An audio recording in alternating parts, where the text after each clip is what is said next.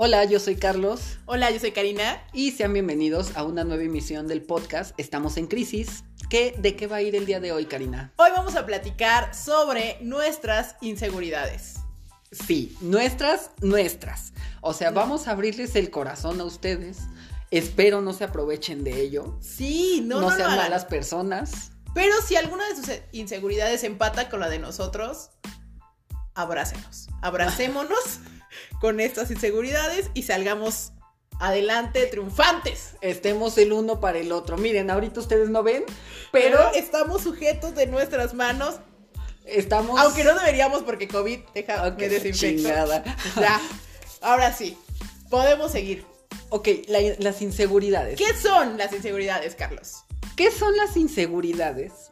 Son estas situaciones, no, son estas cosas que parten del miedo y parten de un ideal, bueno, desde donde yo lo veo. Por ejemplo, eh, no solamente hay inseguridades físicas, también hay inseguridades intelectuales, hay inseguridades en el trabajo, en el que a lo mejor como yo veo mi trabajo, que lo está en realidad...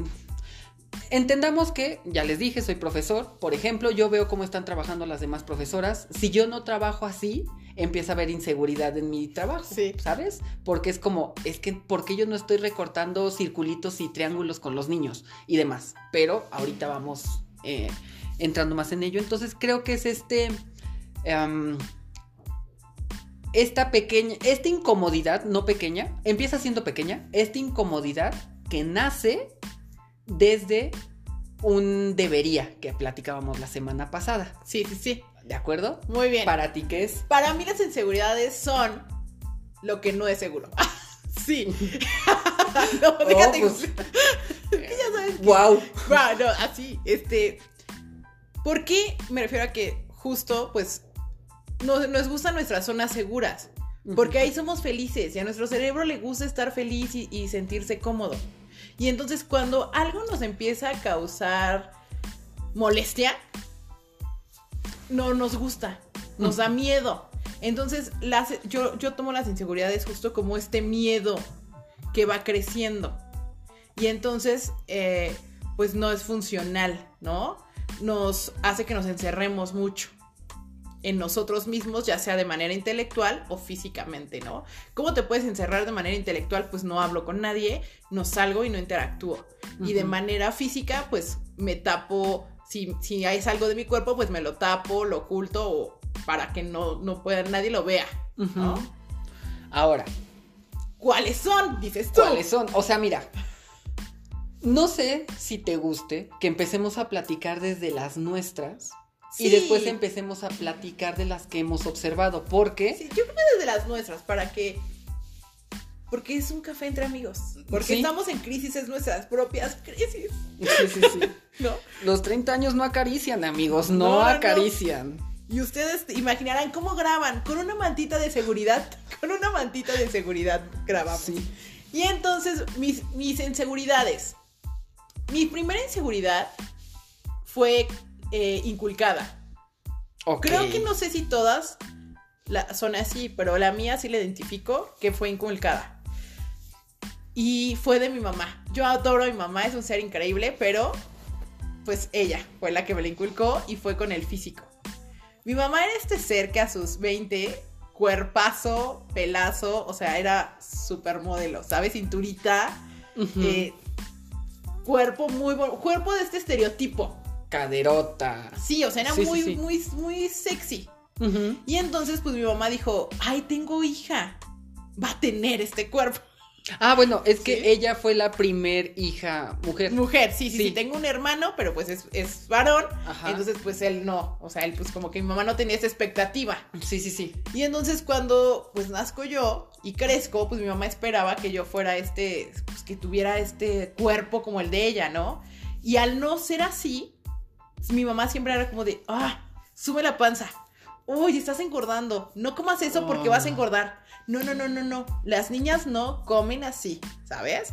Y entonces, pues sí se me generó esa inseguridad sobre mi físico grandísima. De hecho, yo hasta hace poquito tuve la idea de que toda la vida fui gorda. Y cuando veo mis fotos, No. digo, oye, no para nada. Oye, y cuando yo te conocí, Vaya, no eras la persona esquelética. Es que no soy mi, mi tipo de, o sea, para los que no me conocen, o sea, mi tipo de cuerpo no es su- súper delgado, No. súper delgado, pero sí es delgado. O sea, es una estructura delgada, pero no flaca. De hecho, o sea, yo cuando ella la conociera delgada, y sí me acuerdo que tenías un chingo de problemas con eso del peso. Ajá. Y después de eso, años después, me acuerdo que como que te metiste a varios tratamientos. Sí. Este, estabas como que siempre en, en esa búsqueda del peso ideal, y lo entrecomillo porque pues no sé qué Porque es el peso no, ideal. ajá, hoy por hoy yo tampoco lo sé, o sea, te digo que siempre fue esta, esta cuestión de que mi mamá siempre me decía como de, no, es que estás muy gorda, estás muy gorda, estás muy gorda, y pues, o, o sea, tipo, mi mamá, mi, yo lo menos que he pesado, o sea, y lo menos, y ya me refiero a que ya estaba yo muy, muy flaca, fue 58 kilos, es lo menos que he pesado, y ya para mi estructura me veía yo muy delgada, y mi mamá pesaba, llegó a pesar hasta 48 kilos. No, Su pues. estructura era muy chiquitín, o sea, muy flaquita. Entonces, evidentemente, ella nunca me vio a sus ojos, a su comparativa, nunca fui este ser delgado. Sí, o sea, mira, por ejemplo, si intentas compararte conmigo, Sí, o sea, es como nunca. un imposible, ¿no? Porque yo, yo lo sé, soy delgado a más no poder. O Flaquísimo. sea, cuando a mí me dicen que alguien es flaco, es como de quítate que ahí te voy. Sí, sí, sí, sí. O sea, es como un palillo y un tenedor. Y, y- y precisamente yo creo que no podríamos esperar en vernos en el mismo peso. Porque Exactamente. pues ya lo dices tú, la estructura que no la tienes. Ahora, nada más para apoyar un poquito tu punto, lo que me preocupa y lo que no me gusta es que esto en cuanto al peso siempre va más hacia las mujeres. Seguimos con esta idea machista de que ustedes son las que tienen que tener las super chichotas, el traserote, la ¡Ah! cinturita pequeña. Y es como, Carlos, me encanta que, to- que toques ese tema. Porque déjate, digo que detesto que la. O sea, yo. Bueno, o sea, sí fue mi, mi pe- mi peor inseguridad, pero también quiere decir que yo soy muy segura. Hoy por hoy soy súper segura. Y entonces, me choca que los hombres, como que no les importe. O sea, que sea como de. ajá. De, ah, no, yo sí puedo estar panzón. Y yo sí puedo estar con mis lonjas y puedo estar con mis estrías. Digo, todo bien, ¿eh? O sea, No, todo sí, bien sí porque puede. se aman los cuerpos y todo está delicioso. Pero porque ellos les Pero- enseñaron así. Ajá. Y también, o sea, digo, es que porque ellos, porque ellos sí pueden. Ajá. Esto de que ves al señor en la calle, se saca la panza de la camisa, de la playera y empieza a sobársela así como muy natural y dices, está chido, te gusta tu cuerpo, todo bien. O sea, de preferencia no lo hagas en la calle, por ¿verdad? favor. Pero, pero porque a nosotros no nos enseñan eso. No. Bueno, ahorita yo voy con uno de mis, de mis problemas, pero es que es justo, o sea, con ustedes siempre se espera como mucho más. Los 50, 40, 50 nos hicieron un chingo de daño. Sí. Y a partir de ahí se puso un estereotipo a la mujer que debería de ser de una u otra manera, que hasta la fecha hay muchas que están peleando todavía con eso. Sí, sí, sí, sí. Eh, entonces, pues básicamente, ese es mi. o fue el más grande que tuve, ¿no? Porque desde muy chiquita. Muy chiquita me refiero a sexto de primaria. O sea, si estaba muy chiquita. ¿Cuántos tienes? ¿Como 11, 12? 11, 12. Ujú. Entonces sí, sí, sí, siempre fue como de, no, es que tienes que cuidarte porque las niñas tienen que, eh, ¿no? Las niñas tienen que lucir bien y tienen que ser tal, ¿no? Incluso me acuerdo que cuando mi primer novio, mi mamá era como de, tienes que cuidarte porque qué, qué pena que tú seas la novia y no te cuides. Y yo era como de, mamá, ¿no? O sea, mi mamá es otra generación y es lo que digo que, Sí, que lo no lo hacía con esta intención, pero sí me causaba muchas inseguridades. Eh, entonces esa fue la primera. Y después, pues, eh, mi tono de piel, que no es blanco privilegiado. No, para Yo nada. le pego más a Yalitza. Entonces, Sí. eh, esa inseguridad me la creó un, un niñito en la, en la primaria que me decía que yo era muy fea por mi color de piel, por mi tono de piel. Y entonces yo no le dije nunca a nadie, porque yo decía, si yo le digo a mi mamá, o sea, si este niño me hace sentir a mí mal con sus, con sus palabras, si yo le digo a mi mamá, yo la voy a hacer sentir mal porque mi mamá es morena. Entonces yo no quiero que mi mamá sienta lo que yo estoy sintiendo. Y no le decía. Entonces yo sola, sí, yo sé, yo sola me, me quedaba con eso, ¿no? Ya con el tiempo como que fui creciendo y vi que no importaba. O sea, Ajá. porque te digo que, eh, pertenecí siempre a este grupo de los populares, entonces como que nunca importó. Y yo dije como de, ah, pues no importa. Pero sí, o sea, sí eran inseguridades que pues quieras o no están ahí presentes. Sí, por ¿no? supuesto. Y déjate de... Te informo, hay pendejos como yo Ajá. que voy a pedir una disculpa pública para quien fue agredido por esto. Por mí, dice. Porque eh, ya les había dicho anteriormente, yo era un ser humano detestable, era horrible y yo tenía siempre el chiste fácil respecto al peso de alguien o respecto al color de piel de alguien, pero siempre lo dirigía a mujeres. Hasta hace dos años yo creo empecé a trabajar con eso, Ajá. porque precisamente ya no quiero ser este ente que Sí. produzca un... Una incomodidad. inco- es que ni siquiera es incomodidad porque crece mucho, o sea... un dolor, porque sí. Sí. por ejemplo, este niño horrible sí me generaba un dolor. Sí, o sea, yo por sí supuesto. sufría. Entonces Sí, sí. ya no quiero ser ese tipo de persona, por eso, Y se agradece, se agradece. por eso eh, creo que es algo que deberíamos de hacer todos porque real, son inseguridades que se convierten en algo más grande y que empiezan a afectar a las personas en otros ámbitos y no en su solamente vida diaria, en sí, su día a día. Sí, sí, sí, por supuesto. O sea, no se queda nada más en el te afecté y ahorita eh, lo cuentas y ya te ríes. No. No, o sea, sí se queda sí. como que.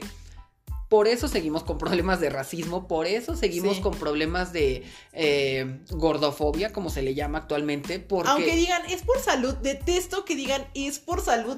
Por salud tus Ajá. entrañas. O sea, les voy a comentar. O sea, les digo que yo tuve esta inseguridad del peso, ¿no? Ajá. Que yo creo que muchos empatarán conmigo. Porque es para llegar a un estándar, ¿no? O sea, Ajá. han tenido. Porque yo conozco a gente muy delgada que aún así es como de, es que estoy gordo. Y yo, ¿qué? ¿Qué? Ajá. Sí. ¿No? Pero bueno. Espérame, no sé si te ha tocado, pero lo que es Twitter, Facebook e Instagram, de repente suben unas fotos con unos cuerpos esculturales, dígase hombres y mujeres, ¿Sí? y ponen, ay, hoy me veo gordo o gorda, y es como de, chinga tu madre. Sí, y yo así con las galletas y digo como diantres, ¿qué hago ahora? No, no, que sí. Si ven ese tipo de cosas, no les hagan No les caso. hagan caso, Gente que quiere atención. Sí. Y ya. O que igual tiene problemas y no los ha, no los ha visto, Ah, ¿no? Puede ser. Posiblemente. Entonces, eh, pero yo era delgada, o sea, realmente siempre fui delgada. Entonces, pero no me creía delgada, o sea, de verdad yo no me veía delgada, porque siempre tuve esta, esta idea de que era gorda, entonces nunca me vi como realmente me veía, hasta que subí de peso. Ajá. Cuando yo me caso, pues voy al, al ginecólogo, porque pues obviamente de rutina y para que me chequen, y me dicen como de, oye, tienes quistes. Y yo, ah, pues X, ¿no? Y me dicen, no, pues te vamos a dar un tratamiento para que se te quiten, y como eres recién casada, pues además, pues te sirve de control natal y todo. Y yo como, ah, ok, todo bien. El tratamiento que me dan es hormonal, y yo no sabía que no me caían las hormonas, evidentemente el doctor tampoco, y subo 30 kilos. O sea, subí 30 kilos en un año, Carlos. O sea, de verdad para mí fue un, un golpe Sí. Eh, muy fuerte. O sea, de verdad yo dije, ¿qué está pasando con mi vida? Con mi cuerpo. De hecho, creo que es la época en que más triste te he visto, más Sí. sacada de pedo. O sea. Sí, porque además yo no entendía qué estaba pasando, ¿sabes? O sea, las hormonas no solo me, me subieron de peso, me hacían que me deprimiera, me hacían sentir muy mal, me cambiaron la textura de la piel, del cabello, todo. O sea, era algo muy extraño. Y entonces, la, los comentarios de la gente de, oye, está súper gordita, ¿no? Y yo así como de, sí, sí tengo espejo. Dos, no tienes ni idea de por qué. O sea, no es porque me zambutí 10 pizzas. Es porque me estoy tomando una pastilla para no tener quistes. ¿Cómo le haces? O sea, no puedes ir con un letrero con... y es cuando entendí el daño que le haces al otro. Sí. Es cuando, güey, neta, no nos damos cuenta del poder de las palabras. No nos damos cuenta. O sea, de verdad, no, no medimos esas circunstancias, ¿no? Por ahí está esta, no es un dicho, sino es esta, eh, o sea, se dice muy comúnmente eso de que un golpe se cura los días, pero lo que dices perdura, perdura, perdura y se queda y no sabes a qué punto crece. Sí, entonces para mí era muy complicado porque, bueno, a, ustedes se los platico, ¿no? Porque mis amigos son, porque Ajá. los amo. Y entonces... Que estamos en Porque confianza. estamos en confianza. Pero justo yo no voy por la vida diciéndole a todo el mundo, oigan, estoy en un tratamiento hormonal para quitarme los quistes porque quizá quiero ser mamá. Entonces, no. Cuando las hormonas empiezan a caer mal, el doctor me dice, oye, pero si te las quito, pues no te van a quitar los quistes. Entonces, pues ya terminé el tratamiento. Fueron, yo estuve en tratamiento casi tres años. Fue horrible, Carlos. O sea, me creció el pie. Yo era tres y medio, acabé siendo cuatro. Bueno, llegué a ser cinco y ahorita ya soy cuatro. Lacté. Este, se me caía el cabello horrible. Pasé por la depresión. E, esto de subir de peso, el que justo me empezaron a salir estrías y que yo decía, nunca en la vida había tenido esto. ¿Qué, ¿Qué me salvó? El que tengo un marido increíble que me decía, te ves hermosa.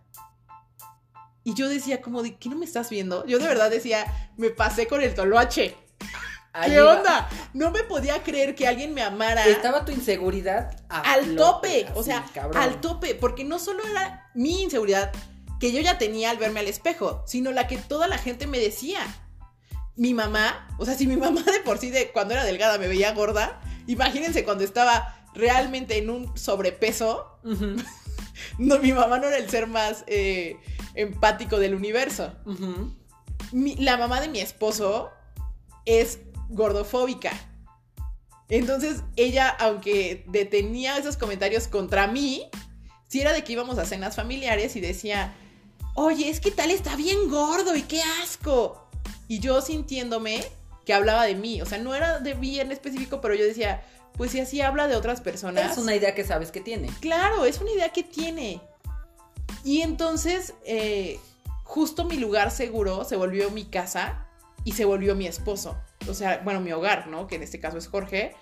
Y Jorge era este ser que me decía, si la ropa te hace sentir mal, no la ocupes, te vamos a comprar otra. O sea, vamos a comprarte una ropa nueva, no, no te preocupes porque si ya no cabes en ella, no te oferres a eso. No pasa nada. O sea, yo te amo por quien eres. Y entonces empecé a decir, sí es cierto. ¿Sabes qué? No soy esto. No soy este cascarón es muy difícil romper esa inseguridad porque a mí me costó mucho trabajo entender que soy un cascarón, que lo que está dentro de mí es lo que realmente importa y que quien me ama, me ama por lo que está adentro. Y entonces dejé de reírme de esas bromitas de, ay, estás bien gorda. Y yo, ah, sí. No, ahora sí soy de, y sí. Te vale. Y qué bueno. Y, ajá, y luego qué, ¿no? Sí le dije a mi mamá de, oye, ma, te amo, sé que lo haces desde pues tu visión, pero me lastimas. Y cuando se lo dijo y como que también ella dijo de no manches, no me había dado cuenta. Perdón, porque no, no vi cuánto te lastimaba, ¿no? Y lo mismo con la mamá de mi esposo. Sí fue decirles como de, oigan, deténganse. Ustedes no saben qué está pasando atrás de la casa de cada persona. Y entonces eh, por ejemplo, yo le decía al doctor, oiga, doctor, ¿puedo hacer ejercicio? Y el doctor me decía, pues sí, haz el ejercicio que quieras, pero no vas a bajar de peso, Lau. Cómete una lechuga, porque sí lo llegué a hacer, ¿eh? De matarme de hambre. Y me decía, pero no vas a bajar de peso, porque lo que te está haciendo subir es este proceso hormonal. Entonces tú puedes comer aire y de todas formas... Te va a engordar. Te va a engordar. Y entonces cuando aprendes eso dices, ok, dejas de juzgar al otro porque dices, yo no sé qué está pasando. Yo no sé qué está pasando en la cabeza de esa persona. Yo no sé si es por salud. Yo no sé si es porque está triste. Yo no sé si porque realmente se, se quiso comer 50 pizzas. Y si se las quiso comer, qué bueno. Es su cuerpo. Es su vida. Y entonces el tema de que te digan de, te lo digo por salud. Sí, ¿por qué cuando me ves fumando no me dices? O tomando. O tomando porque tomamos juntos, o sea, hemos tenido la peda juntos y ¿por qué no me dices en ese momento? No vamos a tomar porque... porque es malo para... Sí, porque es malo para nuestro hígado y nuestros riñones. Entonces, ¿sabes qué, baby? No más alcohol. Porque tenemos esta, eh, esta necesidad de querer controlar la vida de aquellos... Eh, queremos querer, queremos controlar la vida. Ajá porque de los otros porque no podemos controlar la nuestra. Sí. Entonces es, ay, me, enredé mucho, lo siento. pero, no, pero sí te entendí. Ajá, ajá. Este, y sí, o sea, viene también desde este complejo de inferioridad, porque no es de superioridad, es complejo de inferioridad que tienen, porque hasta cierto punto necesitan atacar algo que creen menor a ellos para sentirse mejor consigo mismos.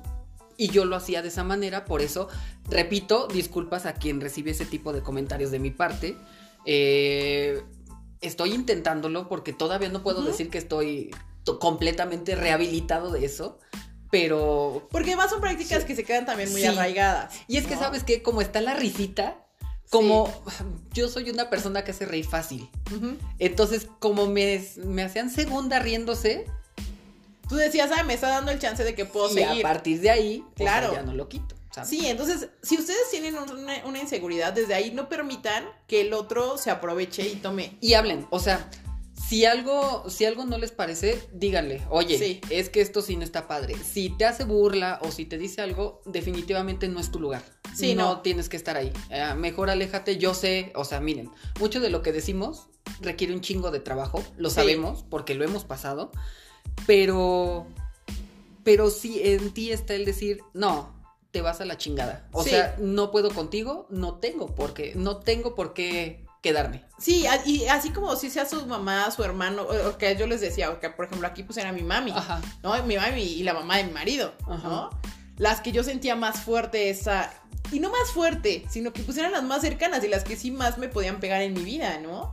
Y aún así yo les decía, pues sabes qué, gracias, pero no. Y cuando Sí. hablé con ellas fue como un cambio que lo hicieron.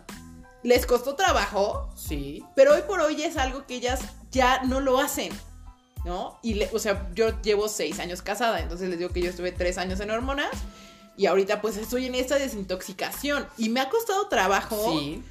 y voy poco a poco, ni siquiera he forzado a mi cuerpo y voy poco a poco, o sea, yo ya me acostumbré a amarlo tal cual es. Y lo amo porque me hace caminar, me hace abrazar, me hace amar y me hace sentir. Entonces, justo, ya no me importa si peso 200 kilos o si peso 40. Ya lo aprendí a amar y me gusta quién soy y cómo soy.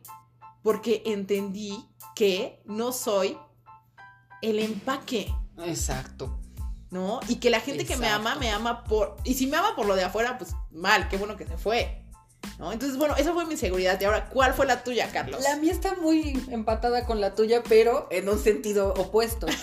Insisto, Ajá. soy una persona demasiado delgada. Mido unos 73. Y contrario a lo que dice Karina, que su peso mínimo eran 58 kilos, Ajá. mi peso máximo en la vida, y lo registré hace como dos meses, fue de 55 kilos. Sí. Jamás he pasado de los... De hecho, yo no había pasado de los 54 kilos hasta ahorita. Entonces, mi- la inseguridad, porque sí nadie me lo dijo, bueno, recibía ciertos comentarios, ¿sabes? Pero nunca los tomé como que muy en cuenta, pero empezó por mí. Ajá. Porque recuerdo mucho que mi mamá me decía esto de, vas a embarnecer, ¿no? No sé a qué se refieren con embarnecer, o sea que supongo que es como cuando de repente te pones como toro, no lo sé, Sí, como palomita este, quizá. y también alguien me, en alguna ocasión, no recuerdo ni quién me dijo, aprovecha para comer y que tienes buen metabolismo porque después de los 25 años vas a ver cómo te vas a poner. Y yo, ok, Ajá. ok, espero. 25, 26, 27, 28 y así llega a los 31. De verdad no subo de peso con nada. Sí. Entonces, hasta cierto punto, hasta hace unos años, para mí también era esto, porque me llegaron a hacer la pregunta y lo agradezco, o sea, porque tenían esa, esa como duda de, güey, ¿no tienes algún problema alimenticio, o sea, anorexia o algo? Ah, ¿por qué? También soy ojeroso, pero porque trabajo un chingo, o sea, porque tengo un chingo de No, y genéticamente, porque sí, sí eres de ojera Ajá. profunda. Sí, sí, sí. Pero- Y, y también yo no soy tanto de dormir, de hecho, no me Sí. gusta dormir casi. Eso es algo que deben de saber. Entonces, pues todo esto se juntaba y me decían así como de, neta no, no estás en anorexia, neta no estás en bulimia. De hecho, me llegaron a preguntar si no me metía algo, o sea, como de drogas o algo así. Cuando la realidad es que no, jamás he probado ni siquiera la marihuana. No tenía problemas con decírselo. Ajá. Entonces, como que estos comentarios ahí sí empezaron a decirme, es que, o sea, ya no es que me veo flaco, me veo enfermo. ujú. O sea, ya no es un punto de... eh, te ves eh, Delgado. delgado. pero saludable. sí, no. o sea, ya yo hasta decía así como de, se me ve la piel seca, Sí. qué chingados, ¿no? Es Entonces, que llegó un punto en el que sí estabas muy, muy, muy, muy, muy del- Para que ustedes se puedan dar una idea, como el del pianista, cuando lo van a, a rescatar, ajá, así estabas. ajá. ¿no? Y entonces aquí me encuentro con que empieza mi inseguridad porque es el tipo de cuerpo que en un hombre no es deseable. Exacto, que en un hombre no es deseable, en una mujer Si yo... es deseable y me sorprende, porque además, Es que si tú y yo intercambiáramos de cuerpo y de sexo, sí, güey, sería increíble. güey. Sí, seríamos perfectos, sí. Sí, sí, sí, sí, sí. Porque es lo que les digo, ahorita yo no estoy, o sea, yo no estoy en un aspecto de gordura que sea juzgada. Ajá, no, no, no. No, o sea, yo para la sociedad Es de esta gordura que se considera funcional. funcional. Sí, sí, sí. ¿No? Todavía parece persona, porque así Ajá, lo- porque ajá. sí, sí, sí, como que dices, ah, no, pero te ves bien, Ujú. ¿no? Y generalmente, pues también me, me arreglo bien. Entonces, como que es de, ah, lo doy, lo doy por alto. ¿Sabes que tu, tu sobrepeso, que no es tanto, lo voy a pasar por alto porque Ya. luces bien, Sí, sí, sí. ¿no? Y es como de, no, mamacita, no tienes que pasar por alto nada. Y tu delgadez también la voy a pasar por alto, pero en los hombres no. No. En los hombres no pasa. En los hombres es, ay, No, sí, y con nosotros sí, porque se nos. eh, eh, se nos da mucho esta idea de los músculos, sí. eh, de los superbrazos y demás. Y yo soy flaco en general, yo soy muy delgado en general. O sea, de hecho, hasta la cara la tengo delgada. Sí. Y es algo con lo que no puedo hacer nada. O sea, de verdad, por más que como y como y como, no soy una persona que no come casi. No, o sea, yo como hasta un poquito más que lo de regular. Y no subo de peso con nada. Entonces era como esta inseguridad. Hasta que también dije. ¿Voy a estar peleando toda la vida con esto? O Sí. sea, ¿es algo que voy a tener que estar cargando siempre? O sea, mi delgadez. Sí. Entonces ya. O sea, ya. Embrace it. Abrázalo, pues. Y sigue. Porque no te puedes detener ahí, ¿sabes? Porque a final de cuentas. Ah, porque también la inseguridad me venía de que encontrar ropa para mí era un pinche martirio. O sea, lo extra chico en las tiendas me quedaba grande. Tenía que ser junior. Entonces, pero lo junior me quedaba corto. Ajá. Entonces, pues de ahí hasta que, pues como que ya mejoraron sus modelos ciertas tiendas y ya, ya me queda lo extra chico. Pero sí, sí me causaba bastante problema. Y también en cuanto a lo físico tenía problemas con mi nariz, pero después dije, ay ya. De hecho, hasta pensé en operármela. Y hasta que dije, no. Y a mí me gusta tu nariz. O sea, bueno, porque de hecho las narices muy perfectas no me gustan. Ah, ok. Sí, o sea, más bien es eso. A mí, a mí me daba Sí. como esto de, es que no la tengo recta, ¿sabes? Sí. No se ve como este perfil padre. Pero Sí. después dije... Pero es que a mí en general, la- las, co- en, en narices, me gustan las narices justo que se vean así como, o muy grandes o muy raras así. Porque me gustan, o sea, siento que se ven especiales. No, y, y justo que ahorita todas tengan la misma nariz, todas Ah, y todos. sí. O sea, todas, me da un buen de issues. O sea, es como de. Que ¿qué se dejan como que las fosas nasales como que muy arriba. Muy no sé, se ve arribita, se ve raro, no lo sé. Sí, y es como que este querer ser el- la misma persona, ¿no? Se quejan mucho de que los chinos se parecen. Ajá, y tú de, óyeme, estamos Pues, igual. Estamos Ajá. en eso, ¿eh? Ahí están queriéndose. Entonces sí, o sea, como que esa, pero en sí, como que de cuerpo, esa era como más Sí. inseguridad. Ahora te pregunto, Interna, dices tú. intelectual, bueno, o emocional o algo, ¿cuáles son tus No inseguridades? tengo. Ay, por favor. si quieres empiezo. Siguiente pregunta. Si quieres Sí, empiezo. sí, porque creo, no viene ahorita una mente, pero sí empieza para que me, me ponga a pensar una. Por ejemplo, yo tengo la inseguridad de que creo que no soy tomado en serio. Ah, ya, ya tengo una. ¿Sí? Ok, a mí me cuesta mucho trabajo creer que alguien me está tomando en serio. Eh, Y también tenía esta inseguridad de creer que era muy estúpido, ¿sabes? De que no sabía las cosas o de que no sabía cómo... Vaya, de, era lo que, de que era lo que se le conoce como un burro. Sí. Porque en la escuela nunca fui particularmente brillante ni nada, hasta que me di cuenta que en la universidad sí funcioné, porque ahí ya no te califican el cuaderno, ya te califican lo que sabes. Sí. Y entonces ahí es donde ya ¡pum! Brillaste. hasta arriba, ¿sabes? Yo creo que tu primera inseguridad parte de que, de justo tu apariencia. Porque solemos no tomar en serio a las personas que lucen muy jovencitos, Ujú, ¿no? Y más con el, con la edad, ¿no? ujú. Con la edad es como de, ¿y ese chiquitín qué? Ajá. ¿No? Y entonces por eso es que, sí, y tú me lo has platicado, no me siento que me toman en serio porque es como de, ¿y este muchachito? Ajá, ¿No? ajá, ajá. Que a mí me llegó a pasar cuando sí me veía joven. ahorita ya, ya no me pasa porque ya no me veo tan joven. Ok. Pero de las que, que ahorita este, emocionales recuerdo, que sí soy muy insegura en eso, es que soy muy escandalosa.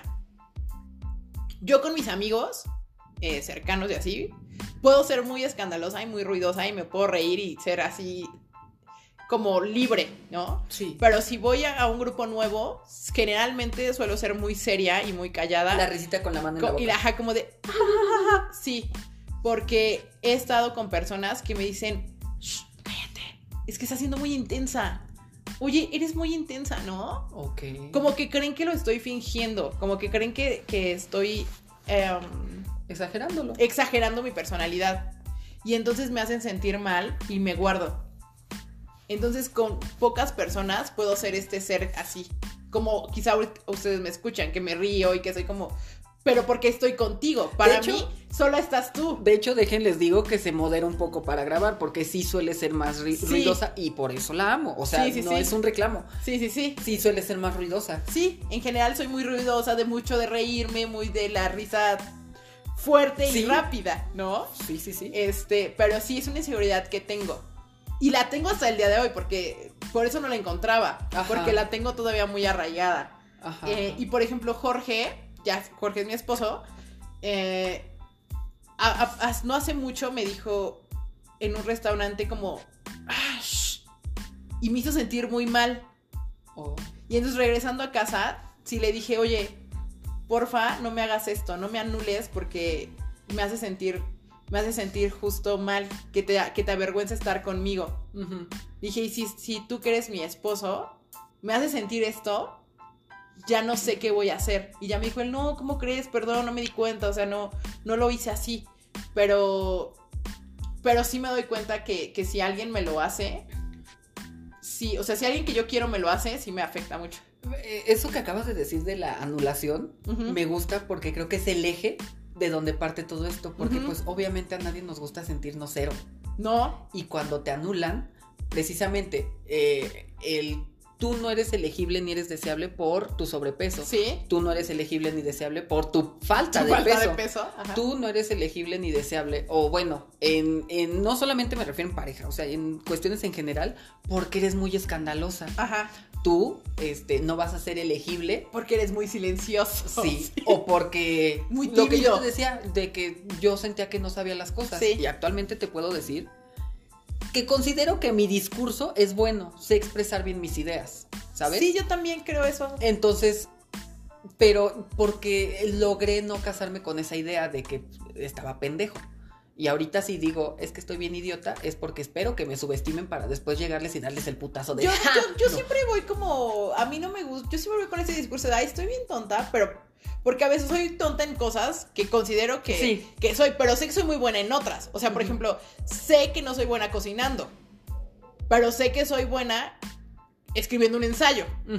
Entonces, como que sí, no necesito, hoy por hoy, me he dado cuenta que no necesito ser todólogo y ser bueno en todo. Pero creo que los chavitos o, o otras generaciones era como de tienes que ser bueno en todo. Tienes que ser inteligente y saber cocinar y, y- y todo lo tienes que hacer al 100. Y yo digo, no, hay cosas que las hago al 50, hay cosas que las hago al 200, hay cosas que las hago al 80, hay cosas que las hago al, Ni al cero. al 1%. Ajá. Esta cabrona me dio una de las mejores enseñanzas de vida.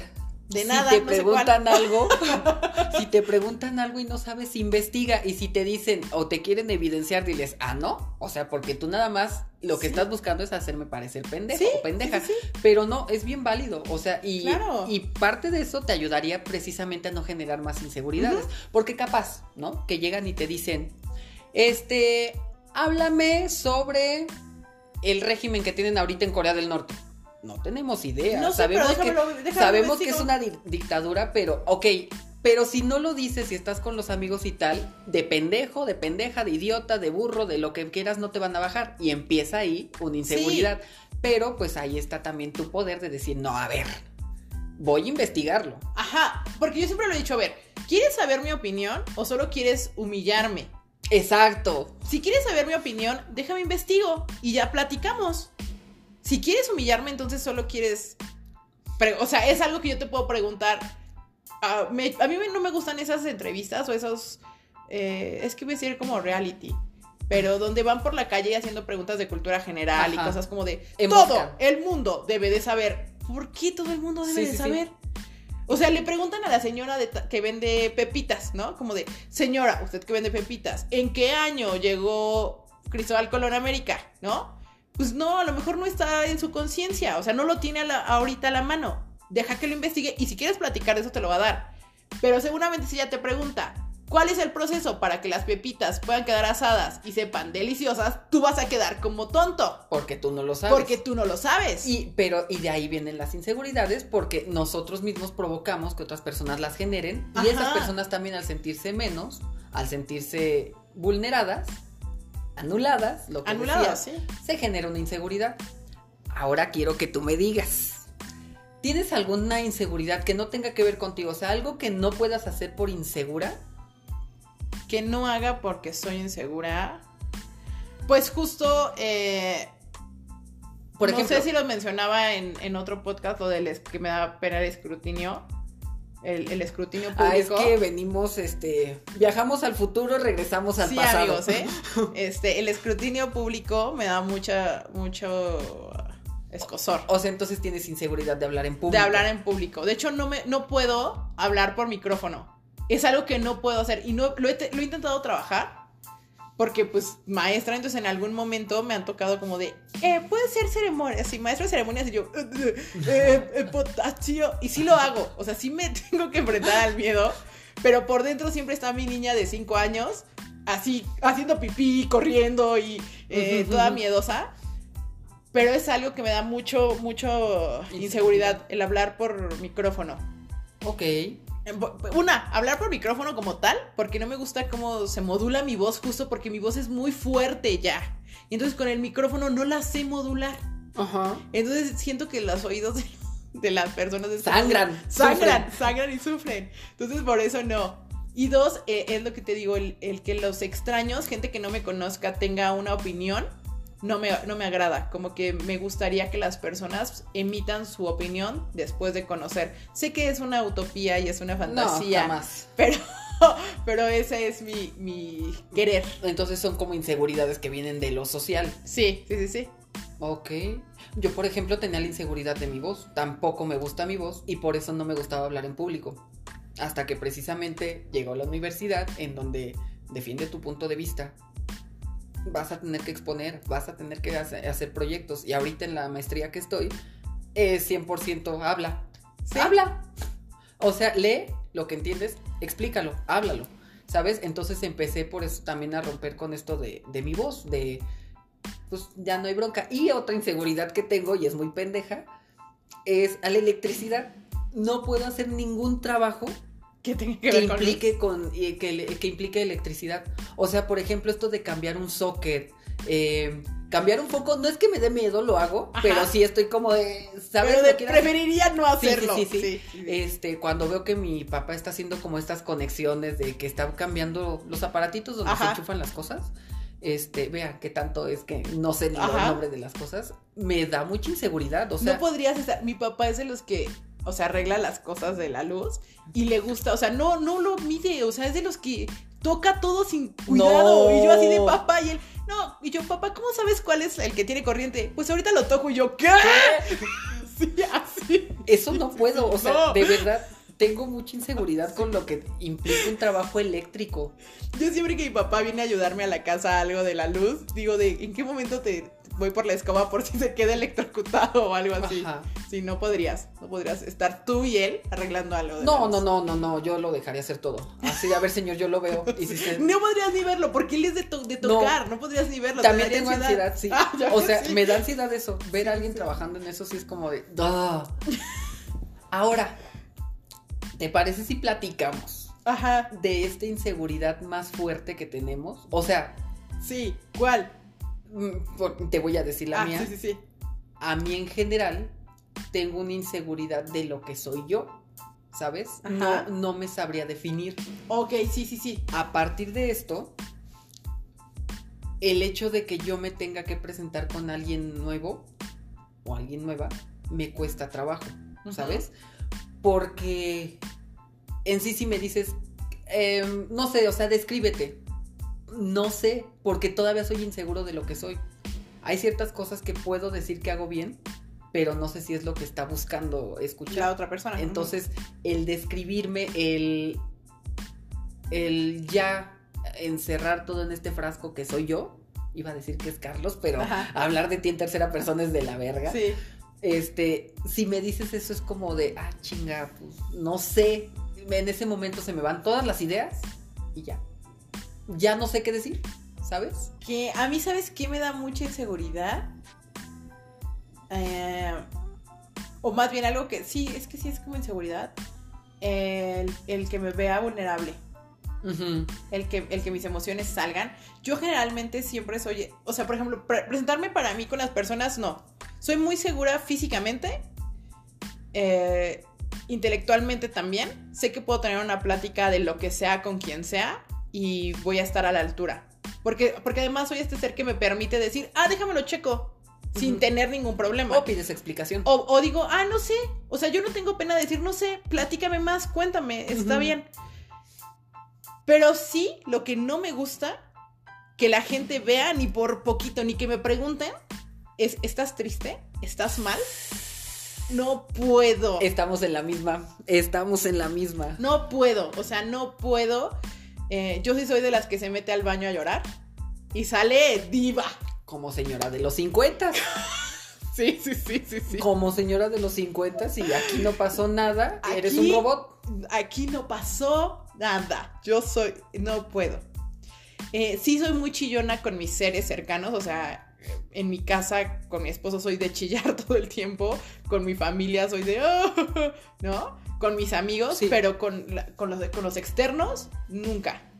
Eh, me cuesta mucho trabajo romper este hilo, que ellos me puedan ver vulnerable en cualquiera de los aspectos. Siento que mi papel o mi rol es estar siempre feliz y siempre de buenas y siempre dispuesta para los otros.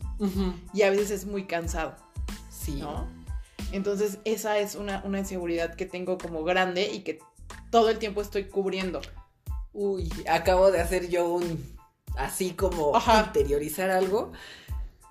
¿Qué crees? Y también el otro día lo platicábamos. eh, ah, bueno, esta plática no se grabó. La Sí, que- sí, sí. Lo que les voy a decir.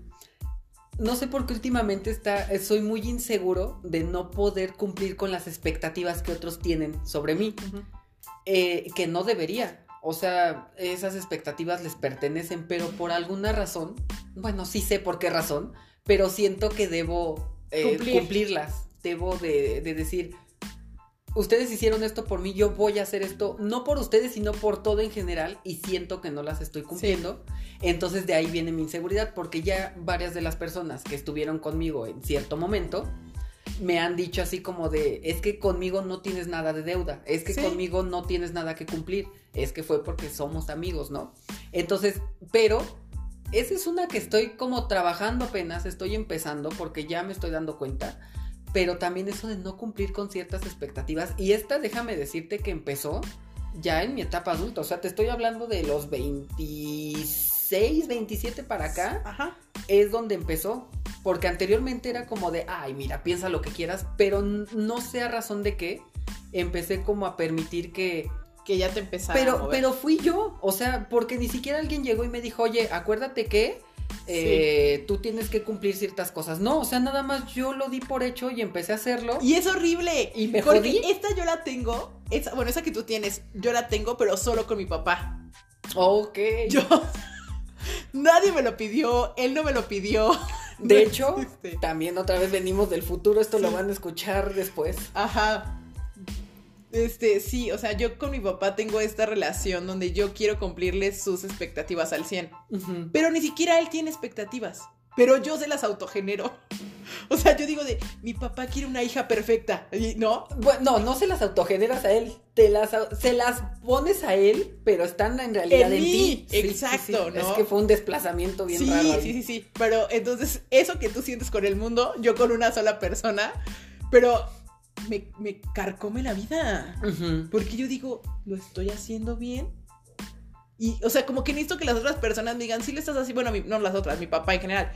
Pero él no, él no lo ve necesario porque él ni sabe que lo necesito. No, Y es lo que yo creo que te pasa a ti. Que el hecho, por el hecho de ser su hija, va a estar contigo, pero hay algo que no nos permite, o sea, No. a pesar de que ya lo sabemos, Sí. hay algo que nos, que todavía nos sigue, nos tiene trabajando bajo esa norma, Claro, ¿sabes? o sea, yo ya empecé a trabajar eso eh, en terapia con, y, y justo este, lo hablé con mi papá y cuando se lo platiqué, mi papá estaba como de, ¿de qué me estás hablando? no te un cachetadón Sí. cállate. No, no, no, o sea, fue como de yo te voy a amar eh, seas listo, o seas tonto, o seas fuerte, o seas débil. Eres mi hija y te voy a amar. Entonces no tienes que hacer nada.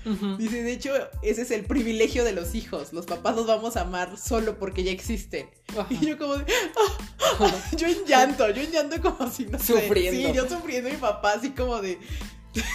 De, de, verdad no sé qué onda. Ahora te, pues, siempre he tenido esta duda y quiero que a ver, ahorita demos nuestras respuestas. Sí, sí. ¿Crees que las inseguridades son necesarias? Sí, un poco para movernos. Pero justo, sí, debes de moverte. Ajá. Pero si solo la inseguridad, la... Eh... ¿Por qué te digo que sí es necesaria? Bueno, porque si nosotros nos sentimos también todopoderoso, vamos a ser, ¿qué te digo? El ser más odioso y horrendo que fuimos tú y yo en algún momento. Inmamable se dice. Sí, sí, sí, sí. O sea, vamos a ser este ser que dices, ¡Oh! Y lo fuimos. Porque, o sea, nosotros en nuestros 20 estábamos en el top del top y nos sentíamos, ¿qué les digo? Un rockstar. No estábamos, creíamos. Sí, creíamos. Y de verdad éramos muy normales, éramos muy normales, pero nosotros nos sentíamos rock porque no teníamos generada, o las teníamos, pero las teníamos bien ocultas. Ajá. ¿No? Y entonces, ¿por qué buenas esta inseguridad? Porque te hace sentir mortal. Y la mortalidad es buena porque te hace empático. Sí. Y entonces por eso es lo que te digo es bueno, porque te hace ser empático con el otro que la puede estar sintiendo o con el otro que dices, ah, tengo una nariz fea, ¿no? Ah, él también la tiene fea, entonces no voy a criticarla ni voy a hacer nada porque puedo estar lastimando a él como me lastimaron a mí. Ajá. Entonces creo que por eso son buenas, porque nos hacen empatizar y nos hacen, eh, pues justo bajarnos a este nivel terrenal. Porque si no seríamos unos seres. Ah, sí. Horribles. Si todo el mundo está siempre diciéndote todo lo haces perfecto, todo está bien y a lo mejor la estás cagando en un chingo de cosas y sí, está feo. Las únicas inseguridades que yo, porque yo también opino que es que se va a escuchar feo, sí son necesarias. O sea, es necesario que el mundo te dé estos madrazos para que tú reacciones de alguna Pero u otra también siento que debes de quitártelos. Sí, o sea, para que empieces a trabajar en ellos. Porque evidentemente si están llegando a ti es porque hay algo que trabajar. Las únicas que creo que sí son innecesarias son estas que son de cuerpo, ¿sabes? Sí. Eh, porque tú no sabes si a lo mejor. Eh, las externas, las externas, ah, las externas. Sí, Vamos a hablar de mi nariz, por ejemplo. Sí. A lo mejor yo estoy bien pinche enamorado de mi nariz, que ahorita ya estoy empezando a amarla. Bueno, o sea, se escucha raro amar una nariz, pero ya estoy empezando a aceptarla. Pero qué tal que eh, yo lo hubiera amado desde siempre y hubiera sido como, no mames, mi nariz es la más perfecta. Y llega alguien y me dice, ay, es que tu nariz, ¿sabes? O sea, no es necesario. No, es como de, nadie te preguntó. No tienes por qué opinar sobre el cuerpo de nadie más. Ni sobre el cuerpo, ni sobre la sexualidad de nadie más. Dicho sobre nada de nadie más. Sobre, solamente si te preguntan. Si alguien te pregunta, y checa si te pregunta y quieres saber la respuesta. Sí, sí, sí. Porque hay personas que preguntan, pero no quieren saber la Yo respuesta. Yo últimamente lo que hago es, ¿quieres que sea honesto o quieres que te diga lo que quieres oír? Exacto. a partir de ahí ya funciona. Sí, sí, sí. Pero, o sea, insisto, estas inseguridades que ponemos de manera física están cabronas. Porque, por ejemplo, la que tú dices del color de piel es que es algo que no se puede cambiar. Oye, no, y además es horrible. Porque y no tendrías por qué cambiarlo. El color de piel está increíble. Sí. O sea, es algo que no tendrías por qué cambiar. No. Pero, o sea, el que tú lo digas es como, güey, ¿qué quieres? ¿Que se duerma en cloro? Sí. O sea, ni así va a funcionar. Porque además les voy a platicar de otra. Sí nos queda tiempo, ya vi. Ah, sí. Ya vi, ya vi que nos queda tiempo. De, que es lo que les digo, yo fui muy segura porque me educaron en este ente seguro.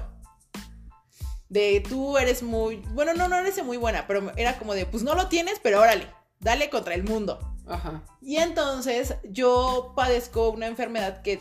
Bueno, una enfermedad de la piel que se llama un padecimiento. Padezco, un padecimiento. es un padecimiento. que es la que es rosácea. Ajá. La rosácea es que tus vasos capilares son muy débiles. Bueno, es como de la piel, pero en mi caso es de que mis vasos capilares son muy débiles y se rompen. Y entonces genera como acné. Bueno, parece acné, pero no es acné. Sí, son como unos puntitos. Como puntitos, como se ve como si tuviera varicela. Pero entonces, como se rompen mis vasos capilares, y eso fue porque yo me aventé del bungee. y entonces me aventé del bungee y como hice presión, rompí mis vasos capilares, todos los de la cara. ¿Eso se puede? Sí. Ok. Y entonces, pues yo ya tenía lo de la rosácea por genética. Y solo lo que hice fue agravarlo. Espérate, tengan cuidado cuando pujan al hacer caca. Sí, Sí puede pasar. No se les vaya a dar rosácea. De hecho, hay muchas mujeres que se rompen los vasos capilares pues cuando están teniendo a los bebés. Neta no sabía de eso, voy a investigarlo. O cuando vomitan así mucho, que se, que se les rompen, así se ponen rojitos, se les rompieron los vasos capilares. Ok, Pero yo ya tenía la rosa así, pues lo que hizo fue agravarla. ok. Y entonces hubo un punto donde yo tenía la cara deshecha. Y creo que sí nos llegamos a ver en ese tiempo. Y yo nunca tuve ningún conflicto, ¿eh? No, no, yo no, me no. sentía la más sexy la y era la más sexy, la más ligadora y la más todo, ¿eh? O sea, yo iba al trabajo sin ningún problema y salía con chavos sin ningún problema y nunca nadie me dijo nada. Pero porque mi autoestima estaba muy alto, ¿no? Y yo tenía amigas que siempre me decían como de, oye, ¿cómo le haces para tu autoestima? Que lo tienes hasta arriba. Y yo no lo sé. O sea, no lo, no lo sé. Solo siento que, pues, pues X es mi piel, no me la puedo quitar. Ahí está, estoy en tratamiento. Pues, ¿qué? ¿Sabes? O sea, nunca tuve un problema. Pero sí ubico a muchas personas que por un barrito, un barrito, no salen de su casa. Sí, Y yo salía, amigos, de verdad, con la cara deshecha. O sea, si, si tengo fotos, ahí las voy a subir en el Insta para que la lleguen a ver. Este, se me veía como, sí, pues como si la piel como con muchos granitos, con muchos, muchos granitos y se iban descarapelando, porque ni siquiera era que se pudieran apachurrar, no, se iban descarapelando. sí, es que es como, como, ajá, es que no es como que estén muy internos, es algo que está ahí en, Sí, en la piel y aún así yo hacía mi vida normal, y es lo que te digo, pero porque nunca tuve problemas, o sea, nunca se me generó una inseguridad. Pero te lo aseguro que fácilmente la hubieran podido crear si escuchas como mucho comentario. No, pero los escuchaba. Ok. O sea, por ejemplo, tenía un primo que siempre me decía así, de, ay, qué asco, no te voy a saludar porque se me vaya a pegar y así. qué pinche comentario innecesario. Exacto, ¿no? Y si era como de, igual lo hacía una vez una prima, me dijo como de, ay, solo veo tus barros y así, como de, que, ay, me da asco, ¿no? Y nunca tuve, o sea, pero nunca, yo decía como de, ah. Ay, yo, o sea, yo siempre decía como de, ay, sus comentarios todos tontos. Pero nunca me generaron inseguridad. O sea, fue como de. Porque tengo la autoestima muy alta, amigos. Así la deben de tener todos. Su autoestima hasta arriba, chiquititos. No, mi autoestima no es tan alto como el tuyo. Entonces, por ejemplo, si yo lo hubiera tenido, o bueno, yo lo tuviera, sí sería fácil que me tiraran a partir de ahí, Ajá. ¿sabes? Pero es lo que te digo, mi autoestima es tan alto porque cubro mi inseguridad. Ya les, ya les platiqué ahorita. Ajá. O sea, este autoestima alto es porque mi personaje en la vida que yo me autocreé para salir al mundo es este ser que debe estar siempre al 100. Ajá. Y para estar siempre al 100 tienes que tener una autoestima muy, muy, alto. Entonces, por eso funcionó o por eso es que nunca me, me importó. Pero sí, así fue esa historia. Entonces, sí, que no les importe, amigos. O sea. Miren, inseguridades tenemos todos. Sí. Se los juro que desde la modelo más pinche hermosa de Victoria's Va a Secret tiene inseguridades. De hecho, son los que más tienen inseguridades. Sí. Y a veces sus inseguridades radican en cosas más fuertes. Por ejemplo, el perder la atención, Ajá. en el dejar de estar en el foco. Eh, aunque no lo crean, los mortales tenemos ciertos, ciertos em, beneficios que no tienen estas personas que están muy, muy allá Muy, muy arriba. A esas que llegamos a, eh, a idolatrar, ¿sabes?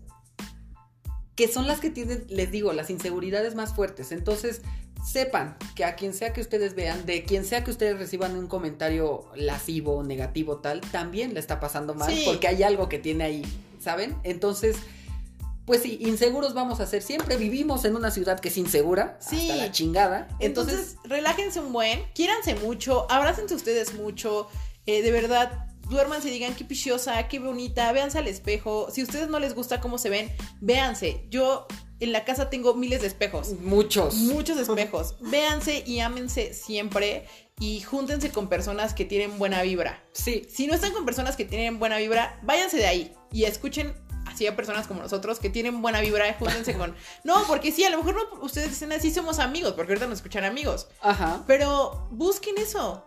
Busquen Sí. a seres que les den amor y, y ya, ¿no? Entonces, y que sea lo que sea que te falte, que si estás tuerto, que si tienes un lunar Sí. que es, es grandísimo tal, tienes que saber que hay alguien que te ama tal cual eres. Sí. Desde ya. O sea, no que te va a amar, que te ya ama. ama, sí, te ama. Te ya. ama tal cual. Entonces, pues platíquenos cuáles fueron sus inseguridades o cuáles son. Estaría padre conocerlas.